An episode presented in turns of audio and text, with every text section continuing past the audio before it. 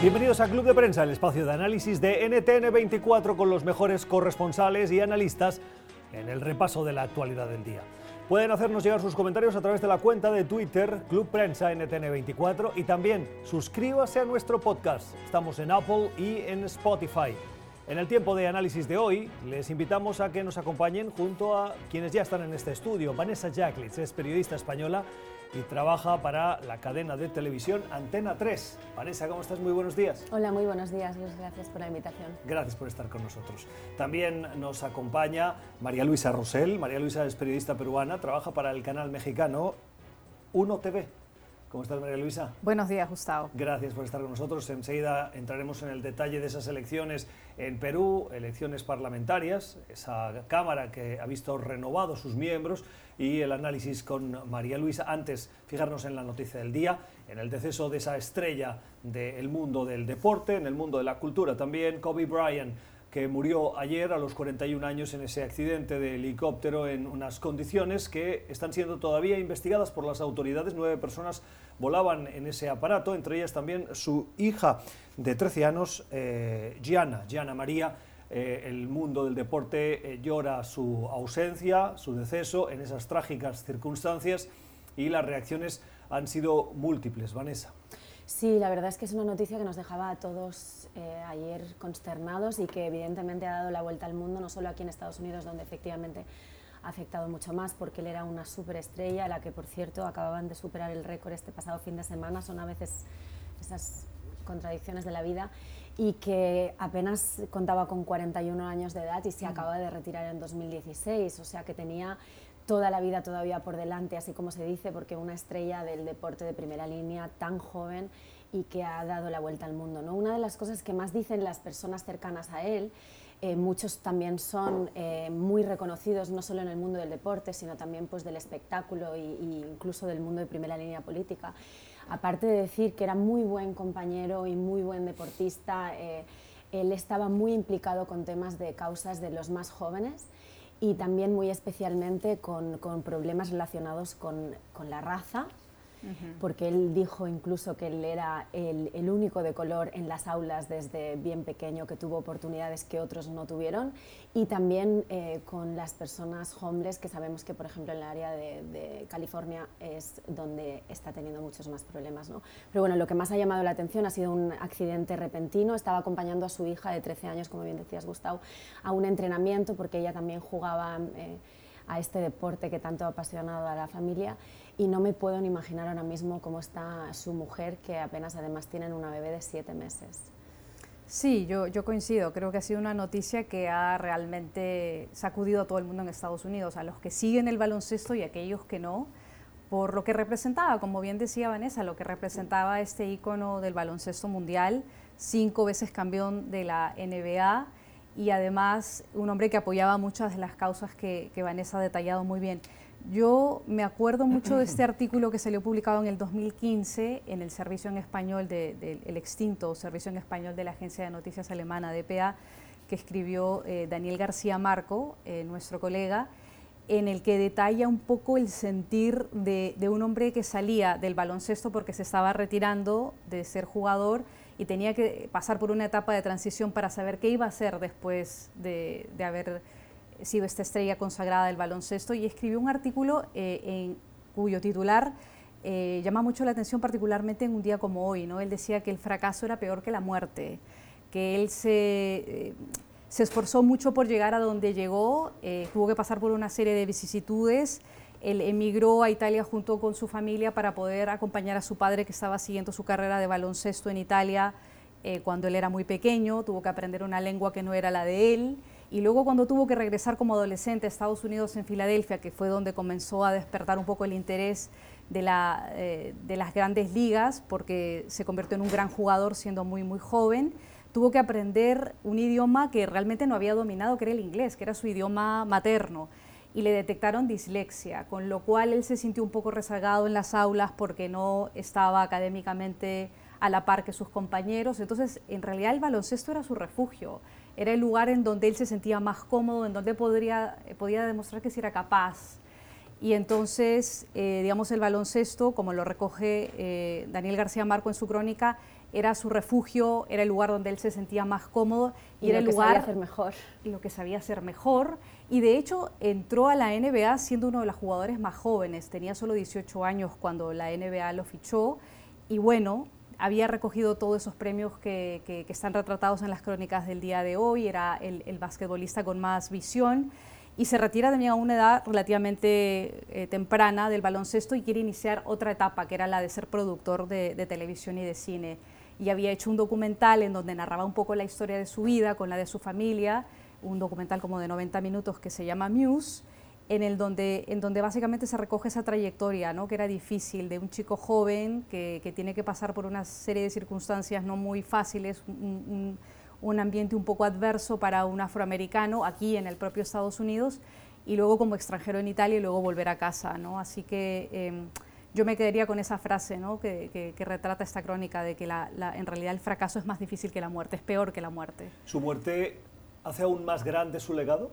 Eh, eh, de sus causas eh, para denunciar situaciones de racismo, para abrir la puerta a la escolaridad a jóvenes que buscan entrar también en el mundo del deporte, etcétera? Precisamente mencionas la palabra legado y yo escuchaba esta mañana una entrevista que están rescatando de él donde él mostró en un late show con un ambiente bastante más distendido, hace relativamente poco, su propia preocupación, porque él, como bien decía María Luisa, eh, había continuado el legado de su padre, que fue también una superestrella del baloncesto, y él contaba que al tener cuatro hijas, su preocupación había sido precisamente no tener ningún hijo que pudiera continuar con ese legado. Y él estaba contando que cuando él mostró esa preocupación en un ambiente familiar, la hija que le acompañaba precisamente, que también ha fallecido de 13 años, Gigi, le dijo, papá, no te preocupes, que yo me voy a encargar de continuar con tu legado. Y él lo contaba bien orgulloso. ¿no?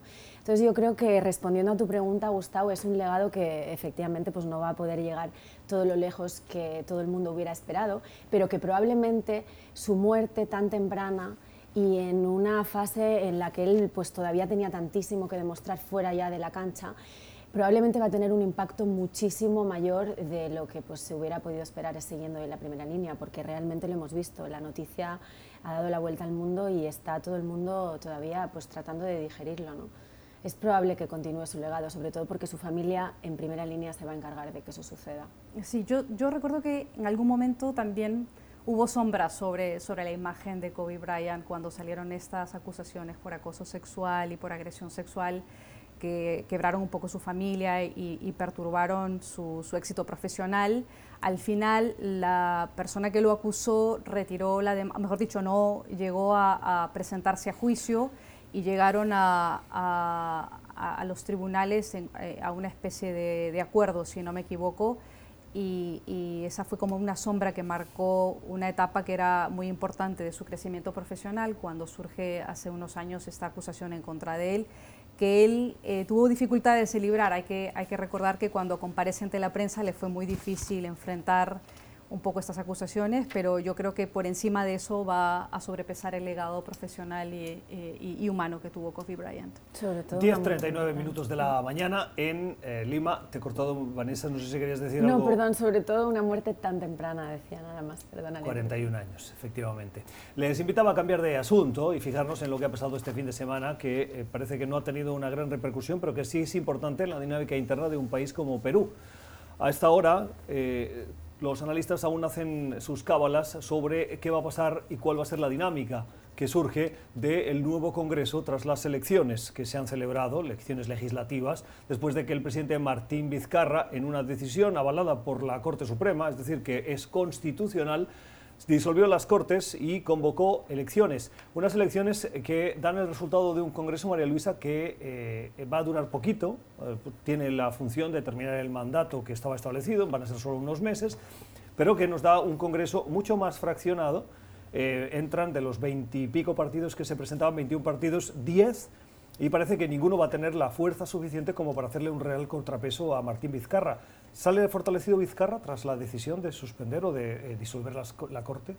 Yo creo que el presidente todavía cuenta con el gran respaldo de, los peruanos. Eh, sin embargo, este Congreso es un Congreso que va a ser sumamente atípico, porque es un Congreso que está conformado por, eh, como tú decías, entre 7 y 10 partidos políticos, ninguno tiene mayoría el partido que ha alcanzado el mayor número de votación ha sido el Partido de Acción Popular, que es el partido del expresidente Fernando Belaúnde Terry, eh, y eh, que es un partido antiguo de, muchos, de muchos años y que es un poco de partido del centro de la derecha. El segundo partido es un partido completamente antagónico al partido eh, de Acción Popular y es un partido que básicamente surge de una secta religiosa que es el FREPAP, que tiene unos postulados y una ideología completamente contraria a, muchos de los partidos que van a entrar al Congreso. Eh, la tercera eh, agrupación política es la de Unión por el Perú, eh, que es el, partido de Ollanta Humala, del expresidente Ollanta Humala, que fue investigado y que estuvo con, con prisión, y su hermano lidera ahora esa agrupación política que también está encarcelado, su hermano, desde prisión. Eh, y las dos fuerzas que han sido castigadas, digamos, por los peruanos en estas elecciones han sido el Fujimorismo, que pasa ahora a sexto lugar dentro de la configuración política en el, en el, en el Congreso peruano, que es unicameral, porque eso es solamente una sola Cámara, eh, y eh, de ser mayoría en el Congreso disuelto, ahora ocupa el sexto lugar. Y el otro partido político, y esto es muy significativo también, es eh, que también ha sido castigado, es el APRA, el partido del expresidente que se suicidó, Alan García Pérez, y que los peruanos en esta ocasión han castigado y han, han castigado y han repudiado de manera muy drástica porque no ha alcanzado ni siquiera el 5% de los votos que hubiera necesitado para poder tener. Ese es el umbral que necesitan para poder entrar en el, Parlamento. Exacto. Entonces, un poco para resumir el contexto peruano ahora, eh, Martín Vizcarra va a gobernar hasta el año entrante con un Congreso fragmentado, en donde va a tener que hacer alianzas políticas entre, entre todos los partidos políticos, un rechazo muy claro de los peruanos a los partidos que han sido o que han actuado de manera corrupta, como es el caso del APRA, eh, y un rechazo también al Fujimorismo, que pasa a ser una, una, una, fuerza política eh, menor, a ocupar un, un, rol menor dentro de la política peruana, pero que tiene representación en el Congreso. Estaba mirando un poco el mapa electoral y entonces son 24 partidos de esta, de esta acción popular, que es el, el partido de centro derecha, 18 de Alianza por el Progreso, de este partido que, que nace de una secta religiosa evangélica, eh, Unión por el Perú tiene 17, el FREPAP tiene 16, eh, y luego Fuerza Popular de Keiko Fujimori 12. ¿Ha pagado Keiko Fujimori el hecho de que se le hace responsable del bloqueo que llevó a, la, a, no avanzar la reforma del, de, eh, de, justicia. de, justicia que buscaba Martín Vizcarra y que le avaló, tras haberlo intentado dos veces, eh, disolver esas cortes? Sí, yo creo que de alguna manera en este momento el electorado peruano respalda las reformas políticas que propuso el presidente Vizcarra y respalda sobre todo la reforma judicial. La pregunta del millón en este momento en el Perú es si el nuevo Congreso, que, va a tomar posesión eh, eh, en, unos, en unas semanas, va a estar a la altura de la demanda popular, que es que las reformas continúen y que se haga una reforma judicial. La reforma judicial es sumamente importante en este, en, momento en el Perú, primero, para que continúen las investigaciones por casos de corrupción vinculados a Odebrecht y, a, otros casos, y para que la propia institución judicial en el Perú sea reformada, porque lo que se ha visto es que lo que había era una mafia enquistada en el Poder Judicial, en donde se favorecían ciertas causas y se acomodaban las sentencias de acuerdo a, digamos, a los sobornos que había entre agrupaciones políticas y empresarios que sobornaban a los jueces para que vean sus causas de una u otra forma. Entonces creo que en, este momento la pregunta del millón es cómo se van a dar esas reformas políticas en un corto plazo, porque este es un Congreso que solamente va a, ¿Es realista pensar que en el legislar hasta el próximo año va a avanzar esa ¿Hay tiempo desde el punto de vista del Desde el punto de vista legal, sí hay tiempo. Aquí, lo que, aquí lo que va a tener que ocurrir es que haya voluntad política, exactamente, y que, y que el presidente logre tener respaldo para sus propuestas con este Congreso tan fragmentado. ¿no? Precisamente con toda la fragmentación que comentaba, para mí la gran pregunta va a ser esa, ¿va a haber la intención, la buena intención suficiente para poder alcanzar esos acuerdos y conseguir esas reformas? Creo que también es importante puntualizar que Perú es una especie de eh, excepción en este momento en una América Latina cuya economía está creciendo muy lentamente y el Fondo Monetario Internacional ya advierte de esa ralentización. Digo que es una excepción porque Perú lleva 15 años consecutivos de crecimiento económico, a pesar de todos los casos de corrupción en los que un total de tres presidentes en la actualidad continúan implicados por el caso Obedrecht. Entonces yo creo que, que aquí el gran desafío va a, va a ser precisamente este. En tan poco tiempo van a ser capaces de llegar a acuerdos para conseguir esas reformas sobre el tiempo lo dirá. Hablando de la excepcionalidad del Perú, María Luisa, ¿por qué en el Perú no hemos visto protestas políticas de calado, protestas sociales, me refería sobre la situación política, viendo que todos los expresidentes están imputados en algún tipo de causa de corrupción, salpicados, manchados, el Congreso tiene esa sombra extendida de corrupción. eh, ¿qué, ¿Qué es lo que hace que los peruanos sientan que no tienen la necesidad de salir a protestar en contra de una élite política que no les representa? Yo creo que porque de alguna manera los peruanos ven que eh, el presidente ha hecho, eh, ha recibido eh, y ha hecho eco de sus peticiones. Es decir, si los peruanos respaldan las reformas políticas que el presidente Vizcarra había planteado, incluso antes de que cerrara el Congreso en septiembre de, del año pasado, yo creo que eh, no había necesidad de salir a las calles a protestar. Al contrario, han habido protestas a favor de las reformas políticas que quería adelantar el gobierno.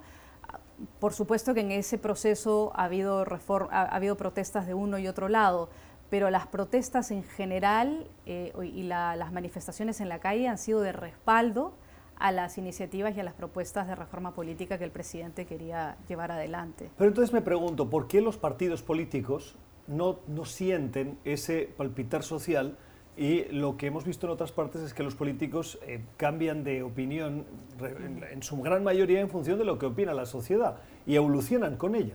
Entonces, si la sociedad está respaldando a Martín Vizcarra, mm. si están solicitando esas reformas, ¿por qué se empecinan en no hacerlo? ¿Para qué? Para protegerse de posibles uh, salpicadas de corrupción que les podrían afectar. Sí, yo creo que los resultados de las elecciones de, de, este Congreso, las elecciones de ayer domingo, demuestran dos cosas. Primero, eh, que la gente está a favor de las reformas políticas, es decir, que el presidente Vizcarra tenía razón de cerrar el Congreso en septiembre del año pasado, cuando una mayoría fujimorista bloqueó la posibilidad del debate de esas reformas. Y segundo, eh, que, realmente lo que la gente quiere es, es un cero tolerancia contra la corrupción. La gente respalda todas las reformas que sean a favor de limpiar y acabar con la corrupción. Entonces, eh, la gente está apoyando básicamente eh, ese tipo de, propuestas, reformas eh, judiciales, reformas políticas que faciliten que haya una limpieza de la corrupción. Y precisamente por esa razón el gobierno ha, sabido eh, hacer eco de esas peticiones del pueblo y por eso es que ha presentado esas reformas. Y yo creo que los resultados electorales de ayer domingo además demuestran que la gente va a seguir respaldando al gobierno en tanto esta, esta política de llevar adelante estas reformas se mantenga. Al contrario, los fujimoristas han recibido este, este rechazo en las urnas, por, porque han quedado como una sexta agrupación política en la configuración del Congreso, porque han intentado bloquear, como tú bien decías, que las reformas se lleven adelante por el hecho de que ellos podrían haber sido investigados. El hecho de que cambiar el sistema judicial con un, sistema judicial y con jueces probos, el hecho de que se destapara que había una mafia que se, llamaba, que se llama la mafia de los cuellos blancos, demuestra que había realmente una mafia enquistada en el Poder Judicial y ellos no querían que el status quo cambiara porque les perjudicaba. O sea que ahora mismo la población tiene una altísima confianza en Martí Vizcarra. Bueno, las encuestas demuestran que él todavía tiene el respaldo, pero eh, va a depender mucho de lo que ocurra en este momento hasta julio del, de, de, del año entrante, cuando son las elecciones, cuando asume un nuevo gobierno. Las elecciones son en abril del año entrante, entonces todo lo que ocurra desde el legislativo hasta el año entrante va a poco demostrar qué es lo que va a pasar en el Perú. Lo hemos visto también de manera replicada en otros países. A veces parece que todo está bien, que no está sucediendo nada, que la gente está contenta y en un instante las cosas cambian. Uh -huh. Y de repente las protestas eh, no solo se dan en la calle, sino que acaban radicalizándose. Yo creo que, bueno, como decíamos antes, habrá que esperar, pero como apunte final, una de las cosas que en recientes encuestas se pregunta a los latinoamericanos que más les preocupa, a los mismos niveles de violencia está el tema de la corrupción y la impunidad que se está teniendo con respecto a toda esa corrupción. Creo que eso es importante también a tener en cuenta a la hora de, identificar cómo se siente la gente. ¿no? También habrá que esperar a que se tenga más información de todos los casos de corrupción abiertos en Perú, pero bueno, por ahora las protestas no han salido a la calle, como bien decías. Vamos a la primera pausa en este club de prensa de hoy en el que estamos repasando la actualidad con Vanessa Jaglitz y con María Luisa Rosell. Apúntese, suscríbase a nuestro podcast, estamos en Apple y en Spotify. Y también háganos llegar sus comentarios a través de nuestra cuenta de Twitter, Club Prensa NTN24. Usted está escuchando Club de Prensa, el programa de análisis de la actualidad desde Washington. Club de Prensa dirigido por Gustavo Alegret en NTN24, el canal de las Américas. Véalo de lunes a viernes por nuestra señal internacional. Pídalo a su cable operador. Son las 9 y 57 minutos de la mañana en Ottawa, en Canadá. Hoy, Juan Guaidó, el considerado presidente encargado de Venezuela, está previsto que se reúna con el primer ministro canadiense Justin Trudeau. Es la enésima reunión de alto nivel que Guaidó ha conseguido en su gira internacional, que le llevó primero a Colombia, donde se reunió con eh, Iván Duque y luego con el secretario de Estado de Estados Unidos, y en Europa con Boris Johnson, con Emmanuel Macron, participó en el foro de Davos, y en España con la ministra de Relaciones Exteriores española, porque por una polémica interna dentro del, del gobierno, Pablo Iglesias, de la coalición Unidas Podemos, reconoció a Guaidó como el líder de la oposición, ni siquiera como presidente de la Asamblea Nacional. Eh, Pedro Sánchez se excusó, dijo que no lo recibía y en su ausencia se dedicó a, tener una agenda interna fuera de Madrid para precisamente evitar ese encuentro. Donde sí fue recibido con honores fue por la oposición, donde gobierna, en la Asamblea de Madrid y los líderes de la oposición que le rindieron el recibimiento que, que hubiera recibido un jefe de Estado, y en ese caso a Juan Guaidó con esos honores. Atraviesa el Atlántico, se va a Canadá y algunos analistas, Vanessa, dicen que eh, la reunión con Canadá, además de buscada, también es para ganar tiempo sobre una posible reunión que se podría producir, y no está confirmada ni por la Casa Blanca ni por el entorno de Guaidó, con Donald Trump esta semana. Sí, estamos un poco todos los corresponsales a la espera de que confirmen esa noticia, eh, porque lo que sí sabemos, ahora tenemos constancia, es de que van a ser varias ciudades de Estados Unidos que tampoco se han confirmado exactamente en la agenda cuáles van a ser y cuándo las va a visitar, pero sí estamos todos a la espera de que confirmen esa posible reunión con el presidente Donald Trump en la Casa Blanca, lo que ya le haría eh, tener también otro nivel después de esta gira internacional que mencionabas con todos los presidentes de los países más destacados que han mostrado su apoyo más directamente. En ese sentido, en ese sentido no podría faltar el de Estados Unidos, que ha sido pues, un poco el que ha encabezado este apoyo internacional de casi los 50 países que han reconocido a, a Guaidó como el presidente encargado. Creo que respecto a lo que mencionabas de España es importante también puntualizar que eh, ha habido muchas críticas, ha sido un tema muy polémico por la manera en la que se ha llevado a cabo, de que no lo haya recibido en Moncloa oficialmente el presidente. Le han llovido críticas también de su propio partido. Incluso pocas veces podemos ver cómo se pronuncian expresidentes en España y lo han hecho los del Partido Socialista, en este caso los dos, uno para mostrarse a favor de la decisión tomada por el presidente Sánchez, que ha sido eh, José Luis Rodríguez Zapatero, alguien que conoce muy bien Venezuela y que está a favor del diálogo, como él mismo ha dicho, y del acercamiento entre ambas posturas, entre la oposición declarada por él eh, para designar a Guaidó y a todo su equipo y para lo que él considera pues, que es el régimen de Maduro el que está gobernando. Y lo digo porque, eh, por otro lado, nos ha llamado la atención que el expresidente Felipe González ha criticado duramente a Sánchez y, cree que no ha estado a la altura de tener eh, pues, precisamente ese apoyo a nivel internacional y oficial y hacerlo así. Sí le ha recibido, como bien comentabas, la ministra de Exteriores, pero no lo ha hecho tampoco en ninguna delegación oficial, lo ha hecho en la Casa América, lo cual también es bastante simbólico. Y la oposición en España pues está eh, casi que fregándose las manos, como decimos, porque apenas acaba de tomar posesión de su cargo y son muchos los temas en los que han discrepado. Este el último de ellos, pero mm. recordamos que también Cataluña, la reforma del Código Penal o tantos otros importantes como la inhabilitación de Torra que tienen en marcha. Sí, yo creo que esta, gira internacional de Juan Guaidó es muy importante porque en realidad por lo único que se sostiene Juan Guaidó es básicamente por el apoyo internacional. Dentro de Venezuela la oposición está fragmentada, hubo estos escándalos de corrupción o aparentes escándalos de corrupción, de corrupción dentro de la oposición. Eh, él prometió una victoria que nunca se dio, él está tratando de empujar sus bases y eh, a la oposición para que se movilicen, pero efectivamente hay muchas, muchas dificultades. Entonces, en realidad, lo único que sostiene a Juan Guaidó en este momento es eh, el apoyo internacional. Y la visita que va a hacer a Canadá y la reunión que va a tener hoy con el primer ministro canadiense es muy importante porque recordemos que Canadá es uno de los países que ha apoyado a Juan Guaidó para presentar cargos contra el régimen de Maduro en la Corte Penal Internacional y es también uno de los países que apoya las sanciones contra algunos miembros del régimen de Maduro. Entonces, el apoyo y la presencia de Guaidó en Canadá es realmente diciente. ¿Qué puede pasar cuando él llegue de Canadá y visite los Estados Unidos? Pues no lo sabemos porque como sabemos que la Casa Blanca es un poco impredecible, no sabemos... Todo puede pasar. Todo puede pasar y no sabemos en realidad si va a haber una cita o no con el presidente Trump, que probablemente le gustaría tener un escenario de ese tipo para distraer un poco la, opinión pública.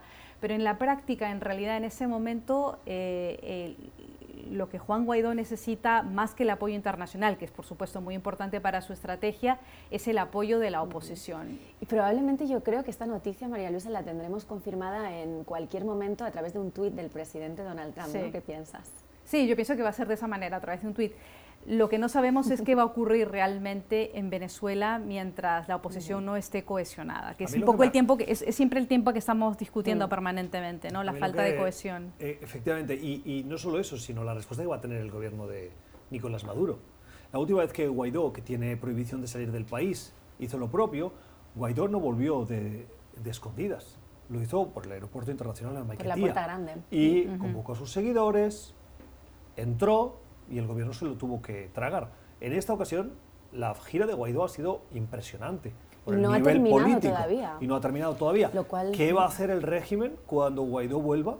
Porque no, no, no, tengo muchas dudas de que Guaidó probablemente va a querer volver de la misma manera que, eh, que entró la última vez. Si el apoyo de Donald Trump es directo y sabemos lo lejos que estaba dispuesto a llegar con el tema de Venezuela, lo vimos en las notas de John Bolton en la Casa Blanca y el posible envío militar de tropas. Me parece, me parece que eso, era más especulación que otra cosa, ¿no? Eso lo fue, desde luego, pero, pero estuvo ahí y lo contamos y lo vimos con nuestros propios ojos. Es verdad que ha habido unos meses en los que no hemos hablado del tema y en los que ha acrecentado la incertidumbre de los casi cerca de 5 millones de venezolanos que han emigrado del país y que están un poco también a la espera de saber qué es lo que suceda. ¿no? Ahora esto creo que en la gira internacional de Guaidó supone un nuevo impulso, una esperanza renovada, un aire fresco para, para, poder contar con el apoyo y con la ilusión eh, con la que hace unos meses veían que podía llegar a un fin, ¿no? Pero bueno, habrá que esperar la reacción de Maduro. Creo que no va a tener mucho, muchas opciones de, de actuar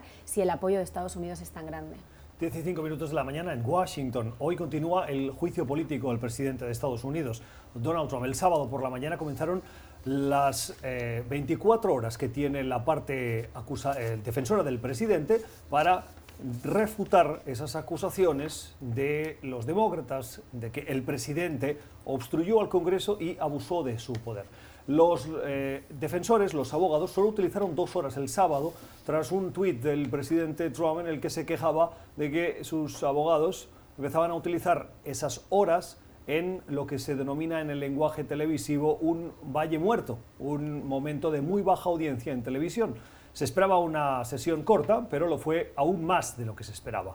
Hoy, a la una, hora de la costa este, retoman esa sesión para mantener esa defensa del mandatario y tienen hasta mañana para consumir esas 24 horas. Pero, ¿qué ha pasado en las últimas, en las últimas horas?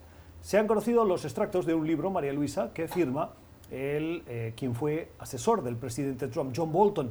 Noticia que da, y son explosivas, esas revelaciones, en la que se asegura que Bolton estuvo en una conversación con Trump y Trump le dijo que no liberase los 491 millones de dólares de ayuda militar a Ucrania hasta que no se dieran noticias o se avanzase en la investigación a un rival político, a los Biden. Y no conocemos de primera mano el testimonio del propio Bolton, quien innumerables veces ha dicho que está dispuesto a ir al Congreso si es que tiene una citación forzosa, eh, que lo haría, Eh, la, Casa Blanca ha bloqueado esa posibilidad. Eh, los demócratas en el Congreso han demandado que se presenten los testigos, incluyendo el de Bolton y los documentos. Pero el, eh, el, rol de Bolton es muy controversial, porque Bolton dice primero, de los dientes para afuera, estoy dispuesto a ir al Congreso, puedo dar mi testimonio de primera mano. Sin embargo, él tuvo de primera mano la posibilidad de hacerlo en su momento y no lo hizo. Eh, la, funcionaria del Consejo de Seguridad Nacional, Fiona Hill, que sí compareció desafiando y desacatando la orden de la Casa Blanca que decía que ningún funcionario ni, de la Casa Blanca ni de ninguna agencia federal debía comparecer al Congreso, de manera muy valiente comparece ante el Congreso eh, hace unos meses en las audiencias que fueron públicas en el Comité de, eh, Inteligencia de, la Cámara de Representantes, que preside el, el representante demócrata Adam Schmidt, y, ella señala que claramente Bolton tenía información y que es Bolton quien le, información de esta presión que quería ejercer el gobierno de los Estados Unidos, el presidente Donald Trump, para que eh, se congelara la ayuda de Ucrania o se condicionara la ayuda eh, militar a Ucrania a cambio de que investigara a su rival político Joe Biden y al hijo de este, Hunter Biden.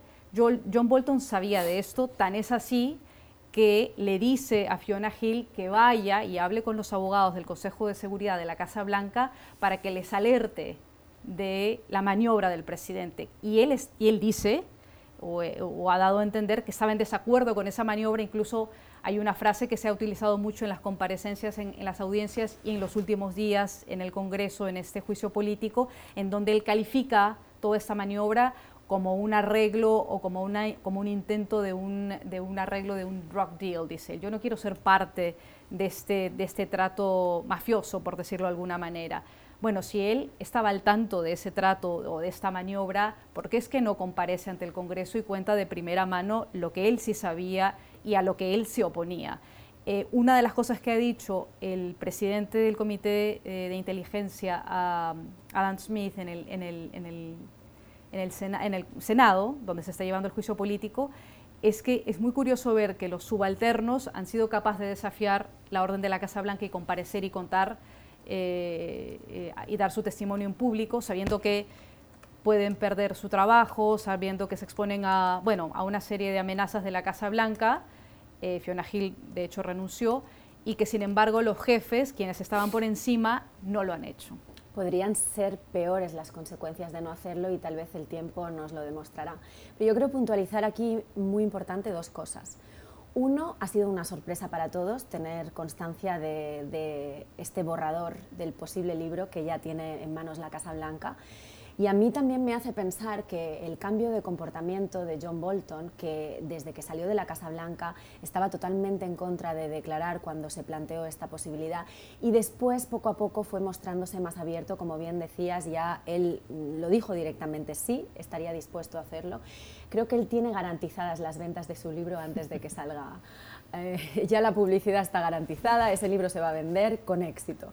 Pero creo que es importante resaltar que de la, de la mayoría republicana en el Senado, en este impeachment, para que puedan comparecer testigos, que es la gran finalidad de los demócratas, mm. alargar este proceso teniendo en cuenta que quieren sentar a John Bolton como testigo y a otros y presentar nuevos documentos. Para que esa votación salga aprobada, tan solo se necesita que tres republicanos voten a favor.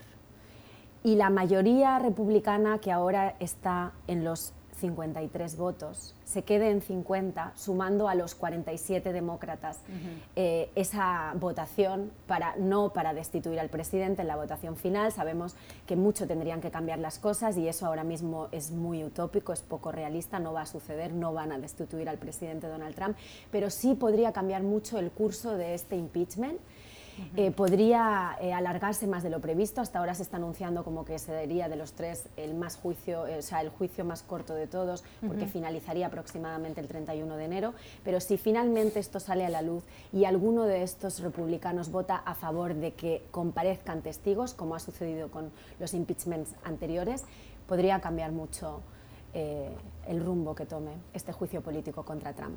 Esto es Club de Prensa, hoy con Vanessa Jaclitz y con María Luisa Rosell. Apúntese a nuestro podcast, puede volver a escuchar este programa a su conveniencia. Estamos en Apple y Spotify. Y también háganos llegar sus comentarios a nuestra cuenta de Twitter, Club Prensa NTN 24. Usted está escuchando Club de Prensa, el programa de análisis de la actualidad desde Washington. Club de Prensa dirigido por Gustavo Alegret en NTN 24, el canal de las Américas. Véalo de lunes a viernes por nuestra señal internacional. Pídalo a su cable operador. 10 y 16 minutos de la mañana en la costa este de Estados Unidos continúa la preocupación por la extensión del coronavirus, no solo en Estados Unidos, donde ya se confirman cinco casos y hay otros tantos que están siendo monitoreados por las autoridades, de los cuales solo siete están en la ciudad de Nueva York.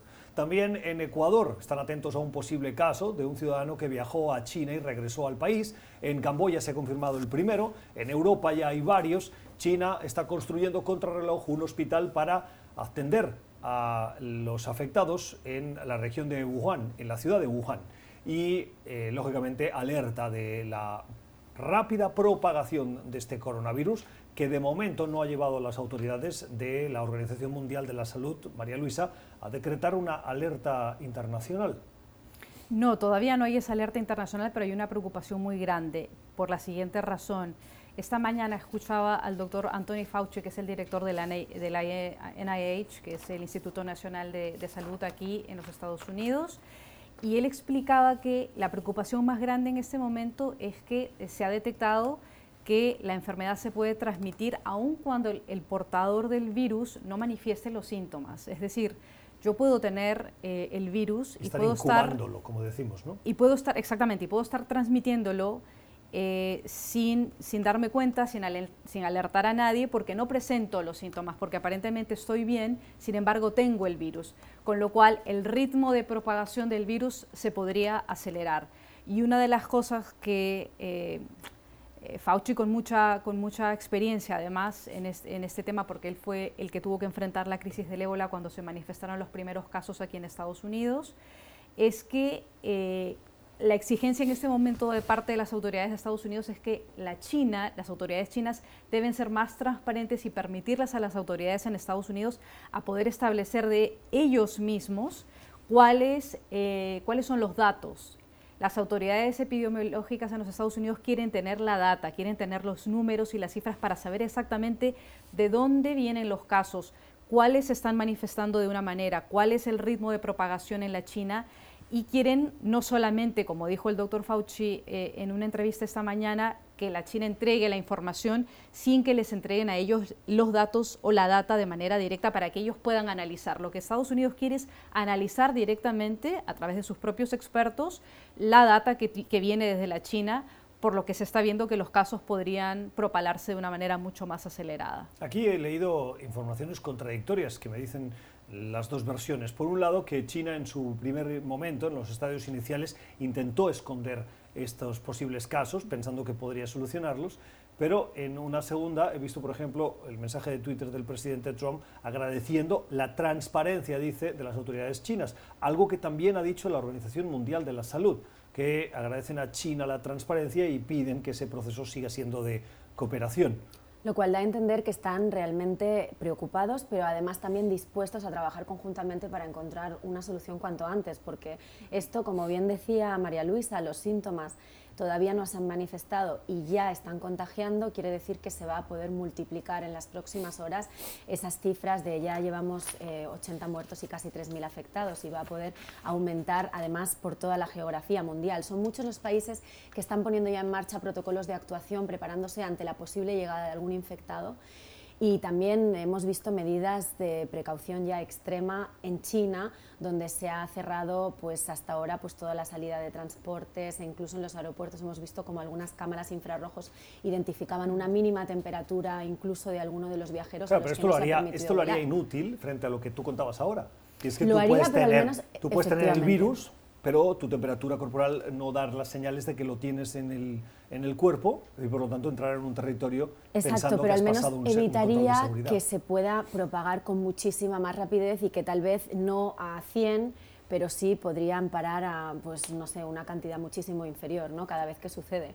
O sea, yo creo que también lo complicado ahora mismo de este tema es que no saben exactamente dónde está el origen o cuáles son las causas, porque en un principio se hablaba de un mercado de mariscos, después se cambió la versión hacia mm. temas más de reptiles, de, sí se sabe que el epicentro es Wuhan, pero no se sabe de dónde deriva, por tanto para los científicos que trabajan a contrarreloj es muy difícil determinar cuál puede ser la solución sin conocer todavía la y causa. El impacto ya se está notando, los mercados internacionales se resienten, el precio del petróleo también y hay preocupación por hasta qué punto, eh, por ejemplo, que la Organización Mundial de la Salud decretase esa alerta internacional, esto acabaría afectando a las economías, una economía mundial que no pasa por su mejor momento. Una de las cosas interesantes es ver cómo funcionan los sistemas de salud pública en Estados Unidos.